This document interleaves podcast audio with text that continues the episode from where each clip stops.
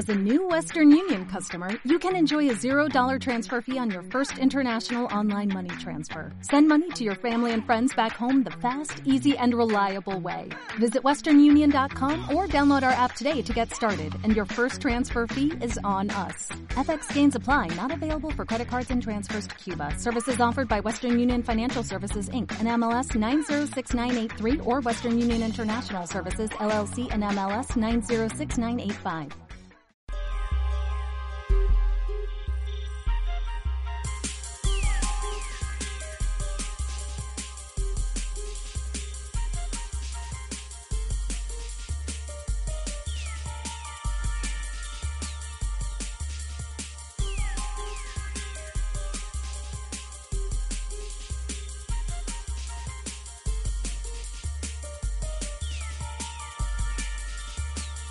Buenas noches, están ustedes a punto de ver un programa más de La Dichosa Palabra en el canal 22, en este 20 de junio del 2009, un programa en vivo donde nos hacemos de palabras entre nosotros y con ustedes. Invito a mis compañeros a que se presenten.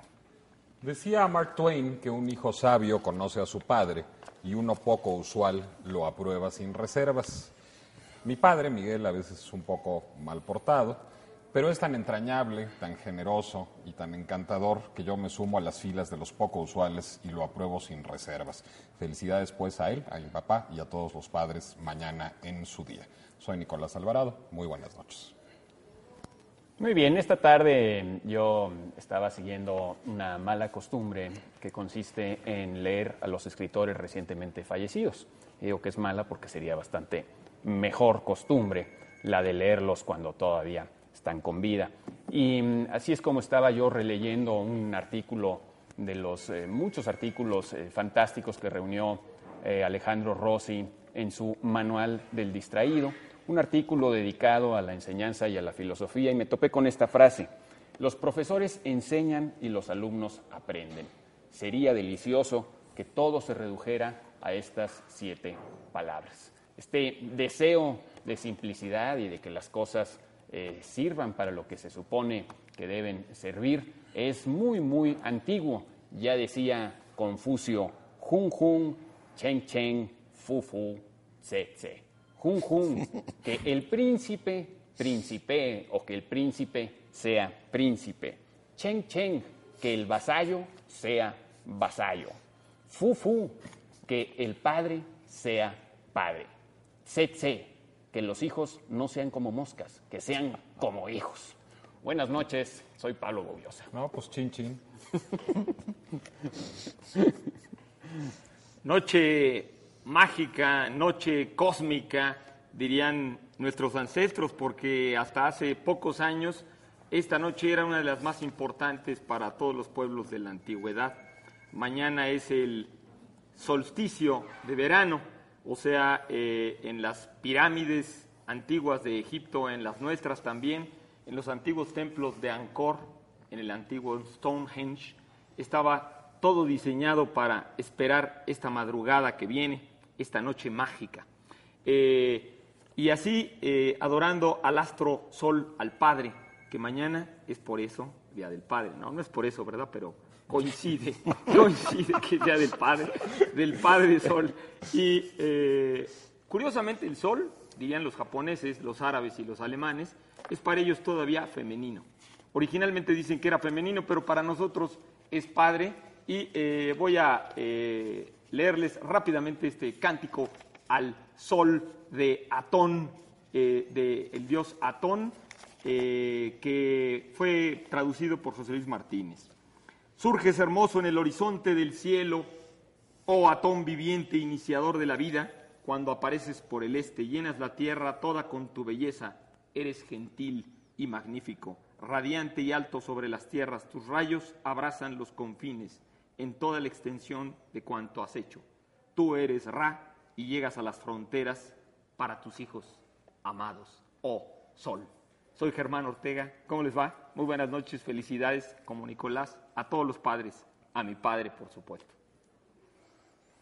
Pues yo me, me, adelanté al Día del Padre porque hoy es el cumpleaños de mi hija y el Día del Padre se celebra cuando uno se vuelve más padre, ¿no? Ahí yo traía una frasecita de Wittgenstein que dice, eh, si por eternidad se entiende no una duración temporal infinita, sino la intemporalidad, entonces vive eternamente quien vive en el presente. Qué manera de volverse inmortales, ¿verdad? vivir en el presente. Muy interesante. Nosotros somos inmortales, ustedes también, porque estamos aquí en el presente, en este programa en vivo. Si nos ven en la repetición, los inmortales serán ustedes, pero nosotros, quién sabe.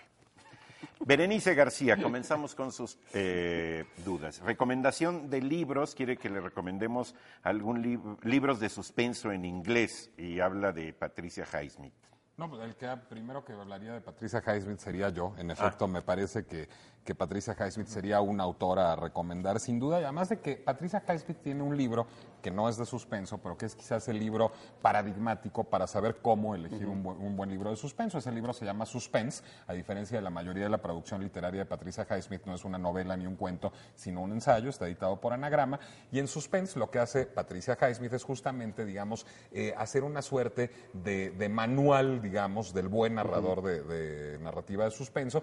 Y quizás una de las eh, ideas reiteradas que tiene en este ensayo es la idea de que una buena narración de suspenso es una narración sin truco. Es decir, cuando se devela de pronto una verdad que nadie sabía o cuando hay un dato científico que a nadie le pasaría por la cabeza porque no tenemos una formación científica, pero de pronto lo expone el autor al final y entonces pues hace trampa, digamos, como nadie sabía eso, no se podía prever, digamos, el desenlace de la historia. Hay truco y eso le parece a Patricia Highsmith eh, emblemático de la mala narración de suspenso. Yo estaría totalmente de acuerdo. Como Conan Doyle, ¿no? Como Arthur Conan Doyle, que me parece emblemático de la mala narración de suspenso, igual que Agatha Christie algunos, no en todos. Es que hay, un debate muy bueno sobre sorpresa y suspenso. Hay dos directores de cine, además, que lo abordaron muchísimo, que fueron Alfred Hitchcock y Billy Wilder. Alfred Hitchcock, en este libro también extraordinario de entrevistas que tiene con François Truffaut, que está editado por Paidos. Hay Hitchcock habla de la diferencia entre sorpresa y suspenso. Lo que dice sorpresa es de pronto en la secuencia de la película estalla una bomba. ¡Pum! Sorpresa. Sorpresa. Suspenso. Sabemos que abajo de la mesa hay una bomba. Sabemos que los personajes no saben que abajo de la mesa hay una bomba. Vemos el tic-tac de la bomba. Vemos la interacción que están teniendo con la parte de abajo de la mesa, sus piernas, sus manos, etcétera, y sabemos que podría estallar en cualquier momento la bomba.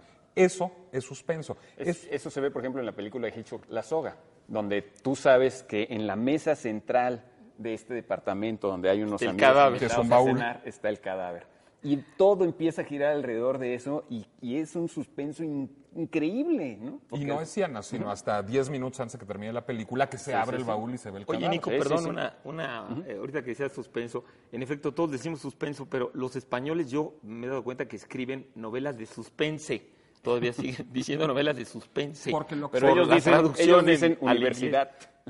También. No, bueno, lo que están haciendo no, hombre, no está Laura, no está Laura para que se pie. No, lo que están haciendo los españoles, y por eso el título, el ensayo de Patricia Highsmith conserva su título original en español, suspense o suspense, como dicen los españoles, es hablar del género que digamos dio el suspenso. Lo que pasa es que también Patricia Highsmith en ese libro dice una cosa muy importante, que es que, bueno, Dostoyevsky podría ser tomado como un autor de libros de suspenso, es decir, casi cualquier buen ejercicio narrativo tiene elementos de suspenso. en particular la novela del 19, la, que se publicaba como folletín, que usaba el suspenso como un elemento para estar constantemente atrayendo a los, lectores. Pero, los, barrios de Río Frío y todo ese tipo de novelas era totalmente, como dices o Charles Dickens. aunque, no usaban el suspenso en el sentido. En ese sentido. usaban la, cuestión de puntos suspensivos y que se queda, sí, sí, que se quedara uno con la expectativa de qué es lo que va a pasar, como toda gran novela, que uno lo que tiene que, eh, un gran novelista tiene que hacer que uno quiera eh, siempre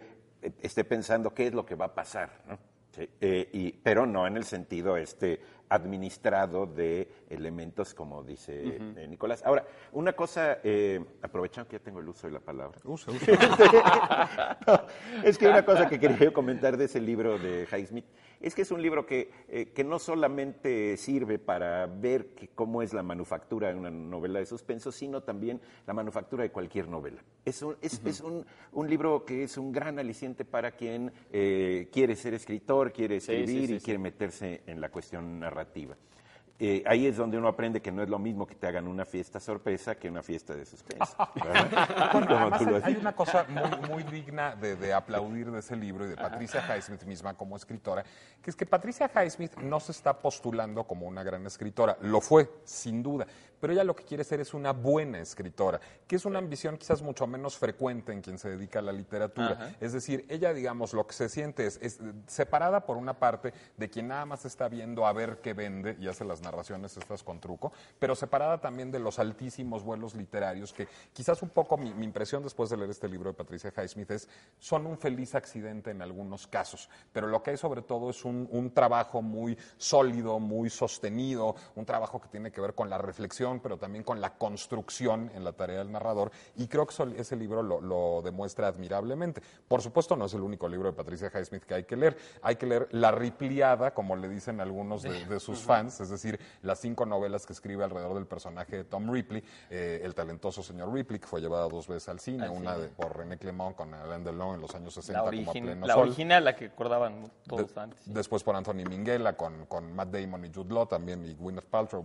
algunos años después, en los años 90 o a principios de este siglo, si no me equivoco. Eh, y las que siguen, Ripley's Game, que la llevó al cine Liliana Cavani, si no me equivoco. eh, alguna otra que llevó al cine Wim Wenders como El Amigo Americano, no me acuerdo cómo se llama originalmente en inglés, creo que en español se tradujo justo como El Amigo Americano. Y sin duda Extraños en un tren, la primera novela de Patricia Highsmith, que es una novela extraordinaria sobre dos eh, personas que quisieran matar uno a su padre y el otro a su mujer y que deciden para que la policía no los descubra intercambiar asesinatos para que no haya móvil aparente. Pero es muy buena porque uno de los dos decide eso. Claro, Y el otro no tiene- quiere. Es obligado a cumplir con esa parte del Que trato México que la no se había película, tomado en serio. la ¿no? película de Hitchcock buena. Es muy Eh, la buena. adaptaron siempre como Pacto Siniestro, se Así llamaba es. Pacto Siniestro. Y además hay una cosa muy importante. La película de Hitchcock tiene final feliz. La novela de Patricia Highsmith no tiene final feliz. Es Como muchas. como comedia con Danny DeVito. Bueno, es- de esa comedia, ¿no? película Tira Mamá del Tren es una suerte de, de parodia de, de Extraños en un Exacto, tren sí. y es una cosa divertidísima, Sí, sí, en sí, efecto. Con Billy Crystal, ¿no? Con Billy También. Crystal y Billy Danny Crystal, DeVito. sí, sí. Yo quiero mandar un saludo a Marcela, una amiga que hace unos años leyó en el periódico que una nota sobre Patricia Highsmith. Ella me prestó los libros de Patricia Highsmith cuando yo no la conocía y realmente eh, pasé por un par de años de locura de leer solo Patricia Highsmith y, y- y secretar adrenalina eh, constantemente con la lectura de esos libros. Y ella leyó una vez en una nota en el periódico que el nombre de Patricia Highsmith aparecía en la guía eh, tal cual de, de teléfonos de Londres y ella marcó al 04, si no me equivoco, en aquella época y pidió el nombre de Patricia Highsmith en Londres, le ¿Y a dieron el teléfono y le marcó en el día de su cumpleaños. Patricia Highsmith le contestó el teléfono personalmente. Oye, y, qué padre. y bueno, pues este, son esas cosas que es una fan. Pero dicen que Patricia Highsmith tenía un carácter espantoso, ¿no? Bueno, debe, Por Fue eso muy cordial vamos- con mi amiga. Era un personaje, era un personaje increíble. Vamos a la dichosa palabra. ¿Sí? Venga. Vamos, vamos, vamos. Sí, sí, porque si no, Porque hablando de torturas, sí, hablar de de torturas. vida torturadas. Highsmith creo que lo traducen aquí como Alto Pérez, ¿no? ¿No? Bueno, dichosa palabra de esta noche. Miembro más antiguo de una junta o una comunidad, persona que preside una facultad universitaria, incluso si no es la más antigua. Eh, la respuesta ustedes la tienen y se pueden ganar unos librines, que son Se pueden llevar este libro que me encantaría empezar a leer hoy en la noche de Stanislav Lem, este extraordinario eh, autor polaco, Vacío Perfecto, en la Biblioteca del Siglo XXI, editorial Impedimenta. Eh, es eh, una obra muy borgiana porque son narraciones y, y- referencias a libros que nunca han existido, o sea, libros inventados, son reseñas de libros inventados. Algo verdaderamente fascinante, uno de los más grandes escritores del siglo XX. También les vamos a obsequiar algunos ejemplares de El Balcón del Presente de Alain Badu, conferencias y entrevistas con este interesante pensador, una publicación, una cortesía de siglo XXI Editores. Tenemos también un libro pues muy divertido, un libro que además sirve para lectores de todas las edades, se llama Objetos conocidos, entre interrogaciones, y es una serie de textos que están, digamos, como a caballo entre el ensayo, el poema en prosa y casi, casi el dato curioso y la trivia de Godofredo Olivares. Viene además profusamente ilustrado por extraordinarios ilustradores, entre ellos mi buen amigo Manuel Monroy. Y bueno, si quieren saber cosas raras desde los corsés y las corbatas hasta los sombreros y los semáforos, están aquí en estos objetos conocidos. Qué padre. Está ¿Quién lo padrísimo. Ah, sí, lo publica Ediciones Tecolote, perdón. Está interesante. Bueno, yo, yo ahorita con lo de Stanislav Lem de los libros de reseñas, una vez di una clase, le- eh, dije, bueno, voy a dar media clase, pero no quería decir que diera una clase de media hora en vez de una de una hora, sino les dije, la mitad de lo que yo diga van a ser mentiras. ¿sí? Y la otra mitad van a ser datos que yo se supone que tengo. Y entonces su misión, si ustedes deciden aceptarla, es este, eh, ver qué, cuál, Ver qué es cuál lo sí, cierto y cuál qué no, es lo ¿no? otro. ¿no? Que en efecto, como mencionaba estaban- Germán, es muy interesante cuando, porque Borges y este, eh, Adolfo Bioy Casares usaban muchísimo esa técnica, ¿no? De dar algunos datos verdaderos y otros no eran tan verdaderos y ahí uno no Sí. sabía que sí y que no. Pero Que ahora tanta gente le ha copiado como, como Dan Brown. Parte de la fama de Dan Brown está fincada en eso, ¿no? Eduardo, lo que tú les pedías a tus alumnos no era su misión, era su misión. No, que ellos tuvieran la capacidad de pues. Bueno, eh, yo los noté como que querían todavía jaimistizar más. Yo, yo quería contar una anécdota no highsmithiana, pero que ilustra también muy bien el suspenso. Otra vez una anécdota cinematográfica de Billy Wilder, ese otro gran director de cine, y de un error que cometió probablemente en una película justamente basada en una obra de teatro de Agatha Christie, en Testigo de Cargo.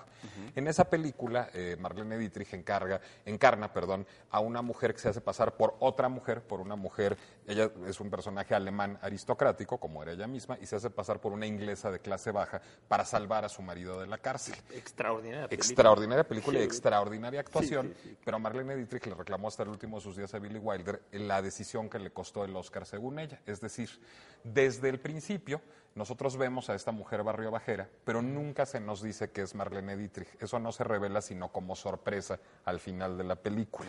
En cambio, hubo una, se filmó la versión alterna, en donde inmediatamente después de que ella encarnara a esta mujer barrio bajera, se quitaba la peluca y hablaba como Marlene Dietrich y sabíamos que era ella. Ahí hubiera sido una elección en favor del suspenso otra vez, es decir, es la misma mujer, ¿qué irá a pasar? ¿Por qué estará haciendo esto? No de la sorpresa que fue develar al final que se trataba de la misma mujer. Bueno, según Marlene Dietrich, eso hizo que no se valorara adecuadamente su actuación, porque solo al final se daba cuenta el público y la crítica de que era la misma mujer, y ella siempre le reclamó que eso le costó el único Oscar que nunca se ganó.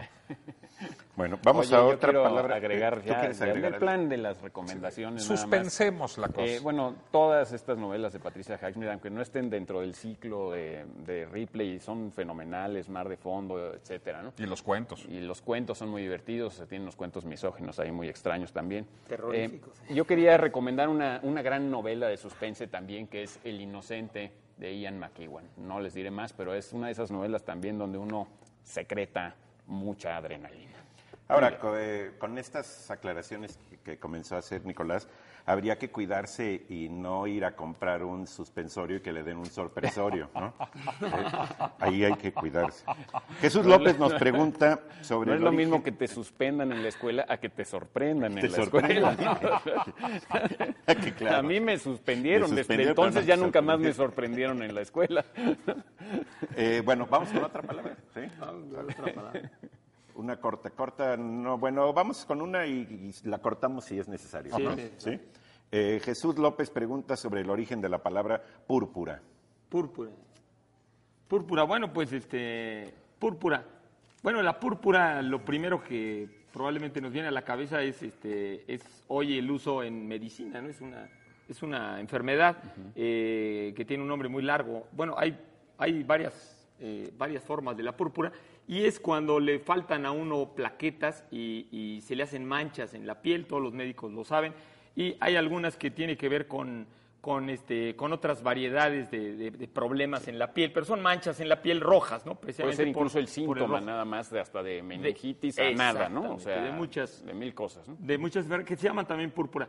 Pero bueno, yo creo que aquí el, el origen de la palabra a mí me, me gustan a veces esas polémicas de los orígenes de las palabras que a veces eh, convencionalmente se le llama una palabra, se, se trata de buscar el origen en un sentido y a veces pues el sentido puede sonar más en otro, aunque sea desconocido. En el caso de la púrpura, por ejemplo, yo me acuerdo que la púrpura eh, en los diccionarios viene que es eh, la, la raíz tiene que ver con, con porfidus, con porfiria, con porfiria, que era el nombre de un gasterópodo, es el nombre de un gasterópodo, el murice o murix, ¿no? Eh, que fue encontrado esta propiedad maravillosa del murix eh, entre los fenicios antiguos, que producía una pequeña sustancia que en el animal es, eh, no tiene color rojo, pero que en el momento que toca el aire se empieza a volver rojo. Y parece ser que los animales en la playa, perros, etcétera, a veces mordían estos gasterópodos que son muy pequeños y este, que tienen una concha así bastante dura. O sea, es y como que un molusco, digamos. Es un molusco, exactamente. Pero se llaman gasterópodos porque producen gases en quien los come. No, no es cierto. no es cierto. Entonces, bueno, estos ¿No será que lo que expelen son muchos gases los gasterópodos más bien? Eh, eh, pues no, no, no, no viene de por ahí, Nico. Pero este, bueno, la cosa es que eh, se les llenaba la boca de, de un color muy, muy rojo, y entonces los fenicios en determinado momento descubrieron que esa sustancia eh, era una forma de teñir un rojo en las, en las pieles, en las telas sobre todo, un rojo impresionante. Vamos, el, uni- el rojo más famoso de la historia para teñir. Eh, pero es carísimo porque se necesitaban pues casi 10.000 animales para, para algo así como, como 2 gramos o 3 gramos o algo así, era una barbaridad y por eso se volvió sinónimo de algo muy caro. Entonces tener una tela de, de púrpura, o sea, de, ese color del múrice, pues era algo carísimo y era algo muy, muy valorado.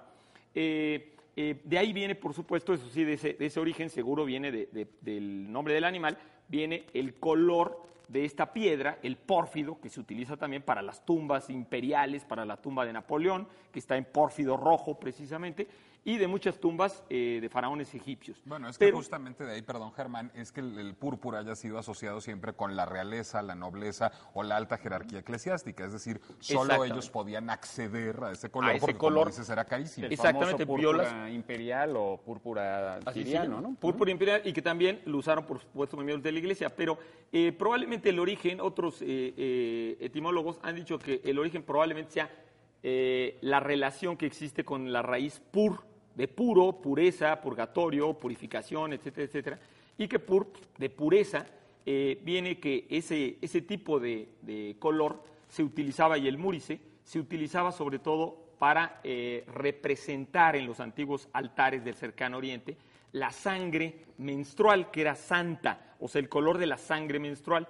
Y entonces esta eh, raíz de pur, pur, quería decir santo, santo, o puro, puro, o sea, de pureza, pureza, era algo increíblemente puro. Y por eso los reyes originalmente querían caminar para darse energía en esta nueva vida que venía de la sangre menstrual, caminar en tapetes rojos. Eh, eh, cuando a uno lo invitan en alguna ocasión a caminar en la alfombra roja hasta el día de hoy en, en Hollywood y, y en todo este tipo de cosas, viene, es increíble, viene de ese antiguo, de ese antiguo origen en Ahí que los reyes, eso, ¿no? los reyes Viene de la sangre menstrual, qué, qué cam- bonito, ¿no? caminaban en la sangre Como caminar en una gigantesca toalla sanitaria que se va desplegando frente a tus Exactamente. pies. Es una costumbre histérica, sin duda. Y bueno, pues este, parece ser que ese es el origen. De hecho, en el Evangelio de Mateo, en el Evangelio de Marcos, pues, se habla de la, de la, del manto púrpura, justamente, que utilizó Jesucristo, eh, digamos, como una burla a su condición de rey, de rey, digamos, de rey simbólico, de rey fantoche, ¿no? Que Ahora, el púrpura es un rojo con un poco de azul, ¿no? No es Violáceo. un rojo rojo, es un rojo violáceo. Es que a mí siempre cuando, cuando oigo tus labios de púrpura encendidos o la, o la, la- la bo- boca purpurina de la peregrina de, de Ricardo Palmerín, me, me empieza a preocupar si la interfecta no estaría ya un poco enfermita y estaría al borde de la cianosis con esa boca purpurina, pero, pero bueno. Sí, porque además púrpura nos lleva a purulento, ¿sí? Y tiene, tiene sus, este, como palabrejas, sí, suena este medio, Medio- medio gastro, ¿cómo? Ga- Gasteropódica. Este medio gasteropódico. Nos vamos a un corte, en unos momentos regresamos con ustedes.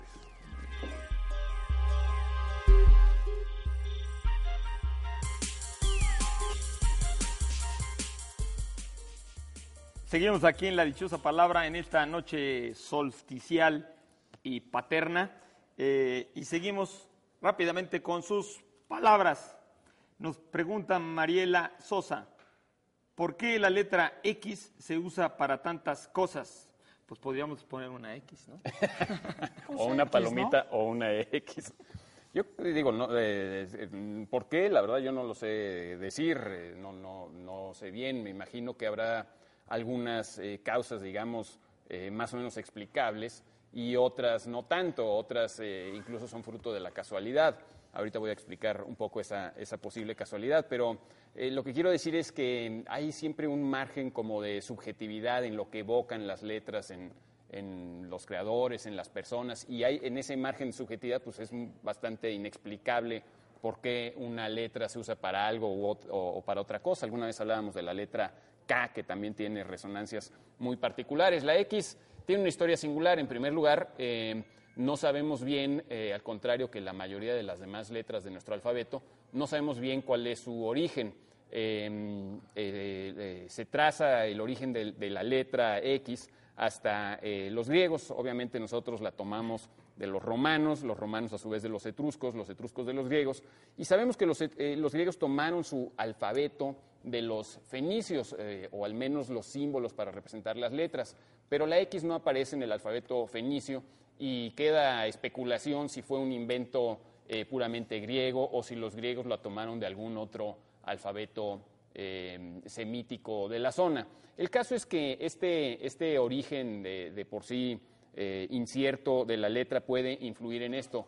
Además, es una letra pues, que se usa muy poco en la letra, en el habla eh, común. Eh, el- cuando mencioné que debía, podía deberse un poco a la casualidad, existe esa famosa anécdota donde eh, eh, cuando Descartes publicó su primera, su, perdón, su primera, su, cuando Descartes publicó su, su ge- geometría, la famosa geometría de Descartes, hay una anécdota muy simpática en la que se supone que él había decidido que iba a dar, digamos, a las constantes, las letras ABC, y a las incógnitas, para, para su álgebra, iba a darle las letras X, Y y Z. De Las hecho, fue el primero que decidió eh, esto de forma totalmente arbitraria.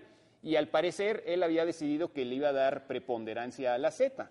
Eh, pero lo que ocurrió fue que, según cuenta la leyenda, el impresor empezaba a tener problemas con la cantidad de zetas que pedía Descartes y en cambio le sobraban las X que tenía ya arrumbadas porque la X se usa muy poco en el eh, francés y entonces eh, le sugirió a Descartes, bueno, que qué pasaba si en vez de estar usando la Z para esta cantidad desconocida una y otra vez, eh, Usaba X. la X y entonces eh, cuenta la leyenda que Descartes dijo, hombre, pues ponle X y, y- y ya, y ahora la X Llámalo es... X. Llámalo X, y ahora la X es por antonomasia la, la- la incógnita, Pero- que pero- todavía lo usamos así en el álgebra de hoy. Pero hay otra razón que tiene que ver con eso, también es una razón algebraica, que es al-Juarizmi, el llamado padre del álgebra, digamos, y, y padre de la, de la noción misma de ecuación. Árabe. ut- eh, árabe, Utilizaba el árabe para escribir, y en árabe, cosa, se decía, o se dice, no lo sé porque no hablo árabe, shey. Y si nosotros hacemos la, la transliteración, digamos, del árabe shey al español de aquella época, al español antiguo, en donde la X se pronunciaba sh, digamos que se escribiría X, E, y, y de esta manera X serviría para designar justamente la incógnita porque era la cosa, aquella cosa que no tiene nombre. Pues es posible, ¿no? También- Igual eh, este uso, por ejemplo, de las X, que es- está muy, muy extendido entre los adolescentes, eh, usarlas como sinónimo de besos, ¿no? Y a veces en sus recaditos Ajá, ponen una besos. serie de X que significa besos, besos, besos, y que al parecer también es la leyenda, digo, no hemos estado ahí para saber si esto es exactamente así, pero al parecer el origen tiene que ver con esta eh, situación de que pues eh, la gente eh, que es analfabeta y que era analfabeta hace varios siglos, durante la Edad Media, pues no podían, no sabían firmar. Y entonces se les pedía, como dicen que todavía, al menos en las películas Tachaban. mexicanas viejas, pues Sí. un tachecito, ¿no? Pero además de tachar, eran obligados a besar donde habían firmado para que realmente se comprometieran con lo que eh, ellos estaban firmando. Entonces, ese beso y esa X estuvieron asociadas. Otra posibilidad es que ese beso y esa X estén asociadas porque la X misma, al menos la otra X de los griegos, eh, pasó a simbolizar, eh, pasó a, simbolizar pues, el nombre de, de Cristo. Cuando, cuando digo que los griegos tenían dos X, me refiero a que los griegos tenían una X en el, en el oriente de, de la Hélade y una X en el occidente. Nosotros heredamos nuestra eh, grafía de la X del occidente, pero la, la otra X es este simbolito que terminaría dando hasta la cruz de Constantino, de lo cual yo imagino que tú sabrás más, más que nosotros, Germán, que es pues eh, esta- este uso simbólico de la X, eh, de la cruz de Constantino, que también alude a, a Christos, ¿no? Por mencionarlo de alguna forma, entre la X y la Ro, que es esta otra letra griega, ¿no? Y que también respecto a la, a la anécdota también de, de que dice Nicolás de Al-Juarizmi, que muchos dicen que es, que es una deducción, pero que no hay ninguna prueba que venga del árabe y que los griegos, los griegos lo hubieran usado, pero que se ha repetido mucho, es que también eh, al poner shei, shei en árabe, en árabe este, cosa, y traducirlo al griego, eh, hei, eh, los griegos lo tomaron también por genos, genos es extraño y se empieza a escribir también con X.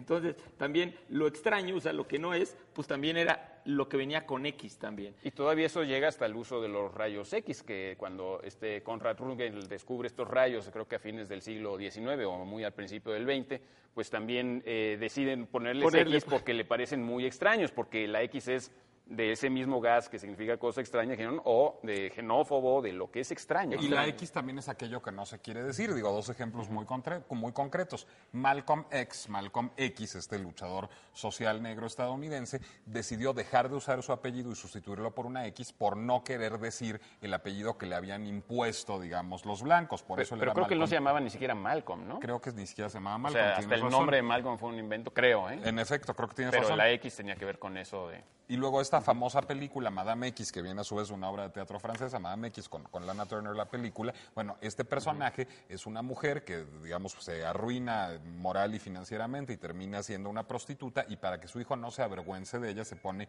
Madame X. Es decir, la X es siempre aquello que se oculta, es decir, que no se quiere que se sepa o que se quiere negar. Yo, yo tendría más cosas que decir sobre la X, pero no están Sí, correteando. no si quieren vamos a la yo también quería decir yo, también este, me de, de XO la X, pero vamos a nuestra dichosa frase del día de hoy. Eh, abusados con lo que falta para que lo complete. Altazor, ¿por qué perdiste tu primera mm, que mm, malo se paró en la puerta de tu mm, con la espalda en la mm, Espada, Con la espada. espada. perdón, en la mm? Con la espada Bueno, en la... mm. este, los que los que más o menos le, le- le vayan buscando, eh, Pablo. Se van a tenemos- llevar un primer, eh, este libro de, de Larousse, mi primer Atlas del Cuerpo Humano, un libro muy gracioso y muy informativo. A mí me encantaría volver a ser chico y volver a aprender de nuestro propio cuerpo con este informativo primer Atlas del Cuerpo Humano de Larousse. ¿Qué más? Bien, eh, Nico, tú querías decir algo también después. Yo quería hablar un poco también de la falsa mexicanidad de la X y explicar de alguna manera la falsa mexicanidad de la X, porque nos gusta mucho envolvernos en el, en el zarape de Saltillo para defender la X. Y, es más o menos absurdo que sintamos tan, tan nuestra la X, porque no lo es. En efecto, es una grafía griega, cuando menos, digamos, la X. Es una grafía que nos viene directamente de España es una, y es una grafía que tiene una historia peculiar. En efecto, originalmente la X en español se pronunciaba después se le añadió también el sonido como el de la J o el de la G, y cuando llegan los españoles a México, para, para digamos, transliterar otra vez el sonido sh del náhuatl, emplean la X porque así sonaba entonces, como en México, más claro, no puede resultar. Sin embargo, después viene en 1814 una reforma eh, ortográfica de la Real Academia que termina casi por abolir la X, y la X es tan poco usual en españoles por esa reforma ortográfica, entonces dijo, bueno, pues si suena pues entonces que se escriba con J, lo que tenía toda la lógica del mundo. ¿Qué sucedía? Que aquí no estábamos independizando, es decir, recordemos que la independencia es de 1810. Entonces, pues esa reforma ortográfica, este, bueno, pero inicia la lucha, pues esa reforma ortográfica nos la pasamos pues un poco por el arco del triunfo Y desde entonces decidimos adoptar la grafía X como un emblema de mexicanidad. En realidad estábamos ocupados en cosas muy encomiables, yo no lo niego, como para estar pendientes de reformas ortográficas que sucedieran en España, pero tiene toda la Ahora, lógica y la X del en mundo. México suena como cualquier cosa, suena hasta como X, ¿no? Pero también suena como S, así normal, Sí, ¿no? sí, sí. Hay una, hay una historia de las letras que a mí es un libro que me gusta muchísimo. Se llama Historia de las letras, así, eh, de, un, de dos autores, uno se apellida Salvador y otro Lodares. Lo, lo publicó eh, Espasa. Es, es, es magnífico. Ahí califica la X como aristocrática, matemática y enigmática. ¿sí? y, y lo que plantea es este proceso en el que cambian los sonidos, y van cambiando los sonidos, pero las letras se permanecen. Porque había dos maneras de pronunciar la X, una latina y otra griega, y ahí es una confusión que, que realmente es toda una historia muy, muy arbolada. ¿no? Es de donde vienen muchas de estas. Incluso muchos al, al, este, al leer, por ejemplo, español antiguo, eh, eh, abaxo, con X, ¿sí? lo leen abaxo, ¿sí? Cuando ya era Bueno, pero abajo, Decíamos, nos referíamos al cine de, de El Relox. Aquí que estaba antes en el sur, el, el leen ¿no? abajo En vez si del están reloj, ¿no? abajo, si están arriba, lo leen arriba. Sí, sí. Pero Y nadie decía el reloj, Nadie ¿no? dice, por ejemplo, afloxa abaxo. ¿no? Eh, es muy interesante ese proceso, pero es muy, curiosamente, como, si, como si fuera una X, muy bifurcado.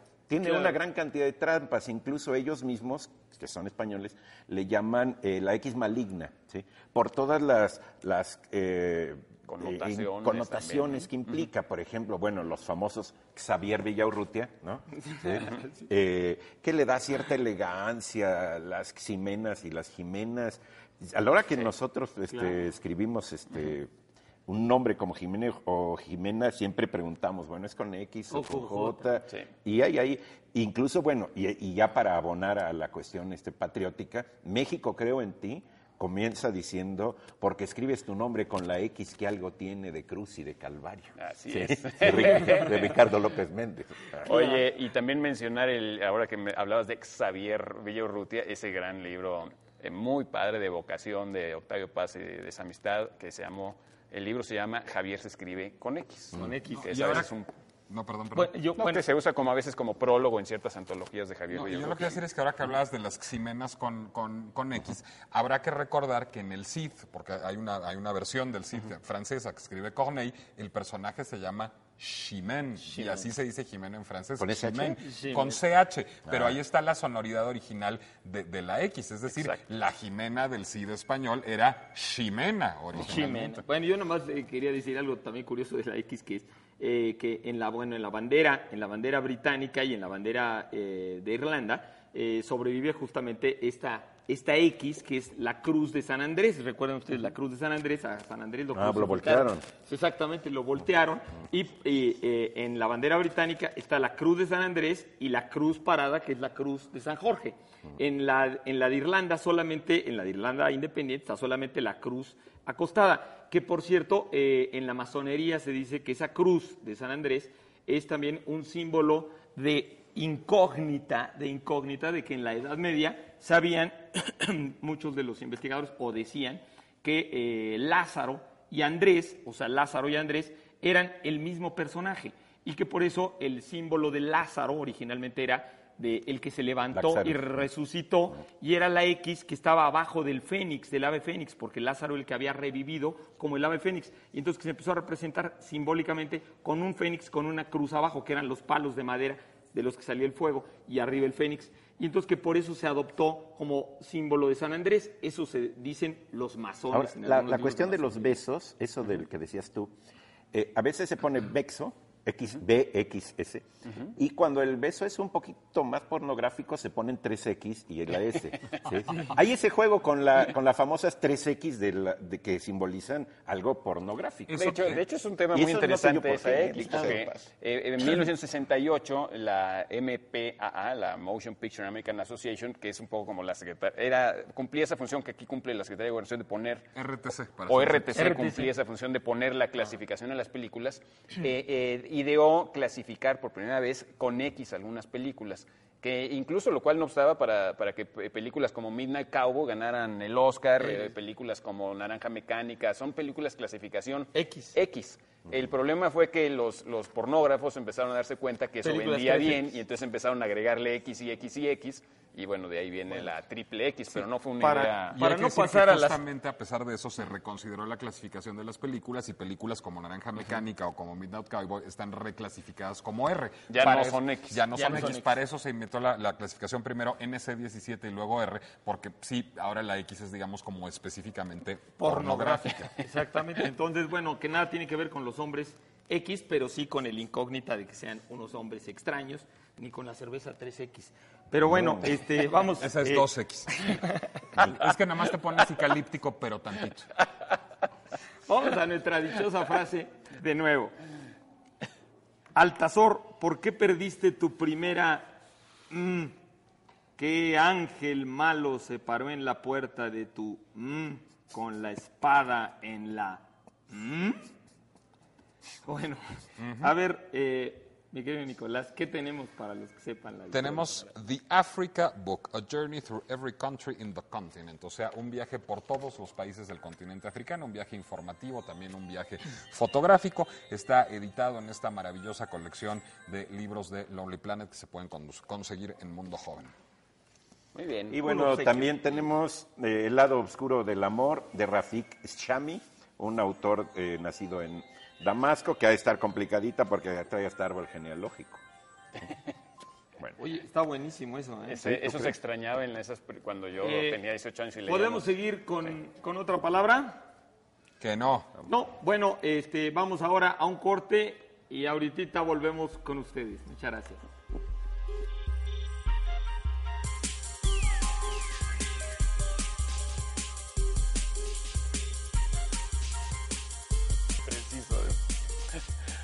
Muy bien, muy bien. Estamos de regreso aquí en La Dichosa Palabra. Tenemos más preguntas de ustedes, pero antes aquí una amiga en el estudio nos eh, pidió que mencionáramos también, al menos de pasada, el asunto de los cromosomas X y los cromosomas Y, ¿no? Que bueno, sí que lo, lo curioso ahí de los cromosomas X es que son totalmente naturales, tienen la forma de X, exactamente, tienen la forma de X naturalmente y los Y de Y. O sea, nadie inventó que se llamaran Y o se llamaran X. ¿Y no hay cromosomas triple X cuando se pone más cachonda la cosa? Pues no, no, no. No sé. son espermatozoides, son cromosomas. Son cromosomas.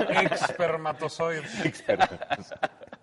Bueno, vamos a ver, tenemos aquí otra pregunta. Esta es de Héctor Padrón, que nos pide que hablemos del libro Y retiemble en sus centros la tierra, de Gonzalo Celorio. Yo, yo, este, yo me apunto ahí para, para esa. Pues es tu, No, cuate, no voy a Es tu decir, cuate, no voy a, Tu no voy a cuate, ser muy, compadre, ¿no? muy, este, bueno, tu compadre. Yo he solapado varios libros de Gonzalo Celorio, es el escritor eh, en español que a mí más me gusta en cuanto a su prosa. Eh, Tus conversaciones eh, con Gonzalo Celorio sobre, por ejemplo, Julio Cortázar son ya eh, por ahí tiene. Legendarios. legendarias, ¿no? legendarias, célebres. Eh, Celorio es un escritor mexicano, nacido en el 48 eh, y Retiembla en sus centros la tierra es eh, su segunda novela. Publicó una que se llama Primero Amor Propio, luego Y retiembla en sus centros la tierra, que es una frase que algunos conocen. eh, y la No así el que Coque publicó Muñiz. Es eh, Tres lindas cubanas. ¿sí? Eh, incluso yo trabajo como personaje en la primera y actué también como personaje que me contrató en la tercera. Eh, realmente, bueno, es una, es una historia apasionante, es un profesor de literatura que va con sus alumnos a recorrer el centro y a ver distintos elementos de arquitectura, pero al mismo tiempo hacen un juego un poquito cortasariano de pararse en distintas cantinas históricas del centro y tomarse una copa pero él viola sus propias reglas y, y entra en una especie de delirio muy interesante eh, que en cierta medida va reflejando el Via Crucis. ¿sí? Tiene su primer caída, su segunda caída, eh, etcétera. Realmente es una novela publi- es una novela publicada por Tusquets, yo la, la recomiendo amplísimamente. Todo Eh, Celorio está en tus Tusquets, ¿no, Eduardo? Sí, todo Celorio está en Tusquets. Lo agarraron de... eh, no, hay una que se llama eh, La épica sordina que publicó Callarena. Pero no es novela, es un libro un de ensayo, ¿no? ensayos. Pero está reeditado Son en ensayos Tusquets mexicanos. también, ¿no? Eh, parte está en Tusquets, sí. A- Acaba de sacar un último libro de... de El de la ensayos catedral, por Que ejemplo, se llama no- Mm. Cánones eh, subversivos. ¿Perdón? Tenía un libro muy interesante sobre la Catedral Metropolitana que originalmente no estaba en Tusquets, creo que ya también está en Tusquets, ¿no? Sí, yo lo No, primero que leí de él fue Tiempo cautivo, que es un ensayo sobre la Catedral Metropolitana. Exacto. Ahora ya está incorporado a sus libros de ensayos. Él es, eh, creo que es el secretario de la Academia de la Lengua, eh, ha sido director del Fondo de Cultura de la UNAM. Y una cosa muy interesante es que, bueno, siendo funcionario eh, y con todo lo que implica eso de, de carga y de presiones, ha, sido- ha seguido haciendo una literatura muy, muy, muy creativa. Tiene muchos como, como vetas poéticas en su propia narrativa. Es una narrativa muy sonora. Para mí, realmente magnífica. Oye, a Muy bien. propósito de la cruz, ahí como hace su Via Crucis, también juega con esto de la cruz y de, de- de la, de la cruda, ¿no? Sí. El juego de la cruz, ahorita que hablábamos de la cruz. Sí, la cruz es un sinónimo de, de cruda. cruda, ¿no? Sí. Más bien la cruda es una cruz. Y a veces es una incógnita. Es una cruz. Y a veces la quisiera uno negar. Vamos a ver, eh, vamos a repetir eh, rápidamente la dichosa palabra. Miembro más antiguo de una junta o una comunidad, persona que preside una facultad universitaria, incluso si no es la más antigua, eh, ni en edad ni en la facultad. Eh, se pueden llevar las personas que conozcan a qué palabra corresponde esta definición. Eh, una novedad, eh, eh, una edición abreviada del Mercader de Venecia, de un autor que está haciendo sus pininos en el teatro, que se llama William Shakespeare, es de Editorial Trillas. Muy bien. Y esta extraordinaria revista Arqueología Mexicana, muchos números para ustedes, léanla, de veras es buenísima para enterarnos de la riqueza de nuestro pasado cultural. Muy interesante revista Arqueología Mexicana, en efecto. Bueno, vamos a ver, tenemos una llamada de Ignacio Pacheco Aquino que nos pregunta a qué tiempo, voz y modo pertenece la palabra habemos. Yo sé a qué tiempo pertenece. Pertenece al condicional pasado, porque dicen que el condicional pasado es el tiempo de los idiotas y se necesita ser francamente idiota para usar la palabra habemos, porque no existe. Es decir, ¿de dónde viene el verbo eh, habemos? Supuestamente que no existe, viene de haber. Entonces, ¿cuál es la primera persona del plural del presente de haber? Es hemos. Hemos visto, hemos transmitido, hemos escrito, hemos conducido, hemos hecho muchas cosas. Ahora, cuando se habla simplemente de lo que hay, se dice hay unos conductores en este estudio. Yo mismo no tengo que decir habemos cuatro conductores en este estudio. Hay cuatro conductores. Si quiero que quede perfectamente recalcado que yo me incluyo entre ellos, digo somos cuatro conductores en este estudio, pero jamás se dice que habemos cuatro conductores, salvo en una excepción, cuando está uno recurriendo a la, a- a la expresión habérselas con alguien, es decir, es una expresión muy española, por otra parte no la usaríamos mucho en México, pero bueno, uno puede decir nos la subimos Nos la subimos con fulano. con de tal. fulano, es decir, nos peleamos, nos enfrentamos con tal persona, pero es una expresión idiomática. Con esa excepción, nunca se usa habemos. Yo Ah, me...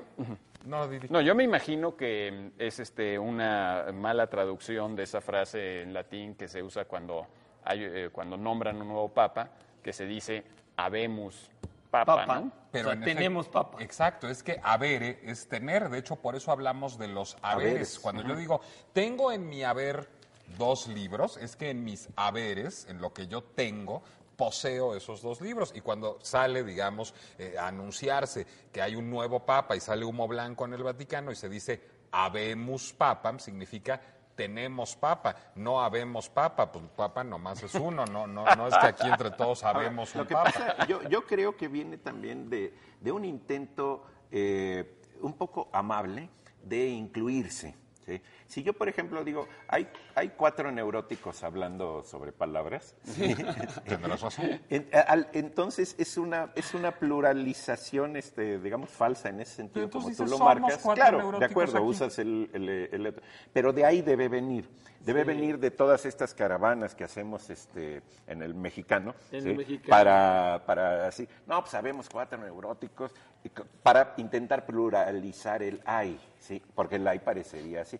Claro, de acuerdo, está, está mal, Está mal. Pero, pero un poquito buscándole la motivación criminal al asunto. Sí, o Sí, sea, hay pero tres no. que llegas y dices, hay, hay- oigan, hay, hay tres asientos y habemos cuatro caballeros, una cosa así, y ese es el, el sentido, ¿no? Seamos caballeros entonces alguno de nosotros y dejamos que sean tres los que se sienten. Es, así es, es correcto. Bueno, muy bien, vamos a hacer una pequeña pausa y regresamos a lo que queda de la dichosa palabra. Hay poco.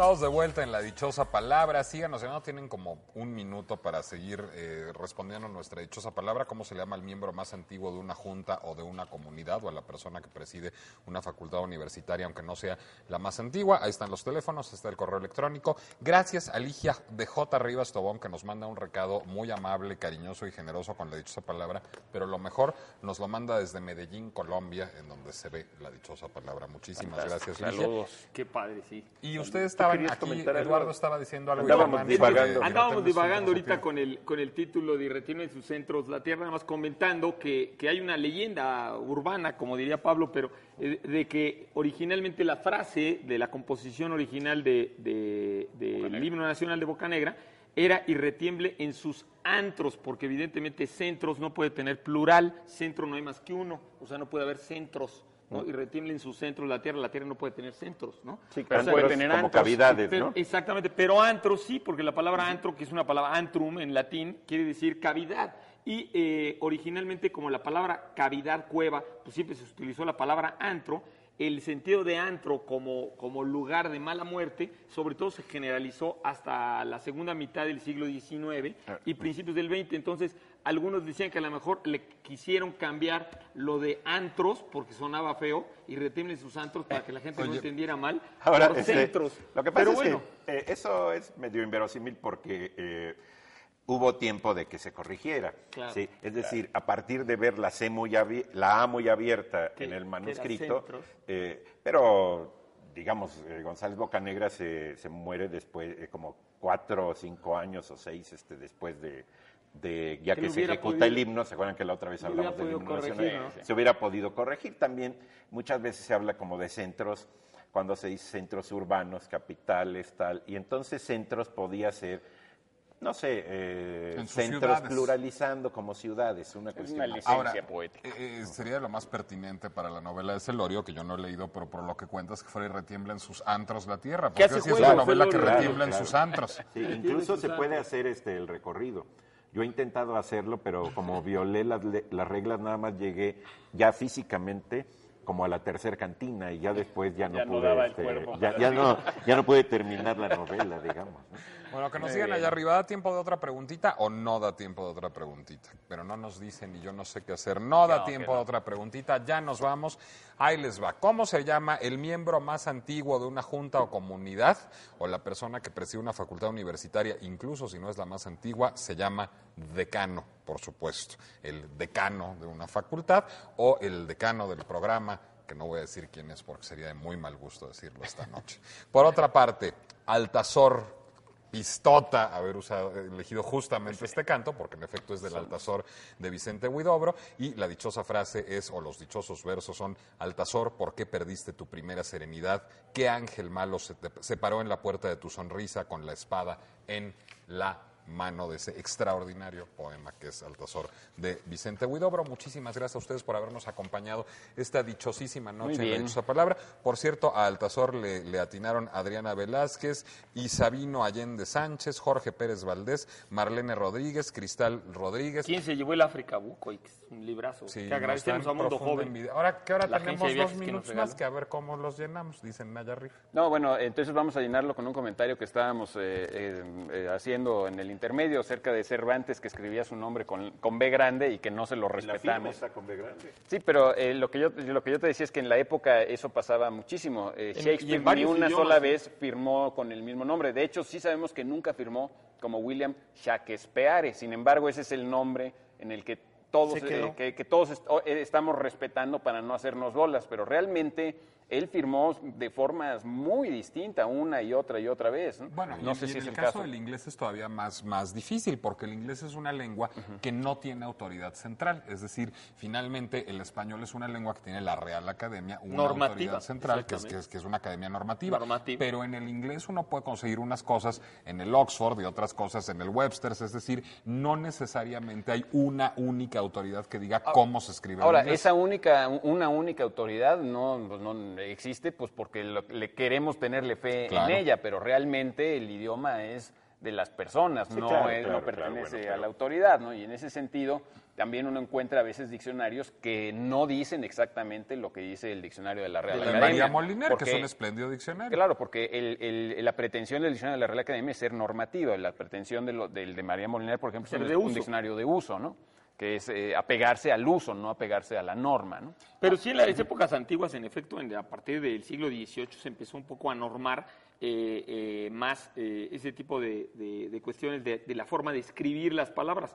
Porque realmente en el siglo XVI o en el siglo XV o XIV nadie, nadie le importaba casi cómo se escribía algo y medio se trataba de entender Y ya. nada más. ¿no? Qué hora que ya nos callemos Bueno, otra vez. sí, Bueno, muchas gracias sí, a ustedes. vamos. Ahora sí ya nos vamos. Eduardo Casar, Germán Ortega, Pablo Boullosa. Nicolás Alvarado. Muy buenas noches. Muchas y nos gracias, vemos buenas aquí noches el a próximo todos. sábado y en La Dichosa felicidades a los papás. Sí, felicidades a Un los abrazo papás. a todos los papás. Así Y a los hijos.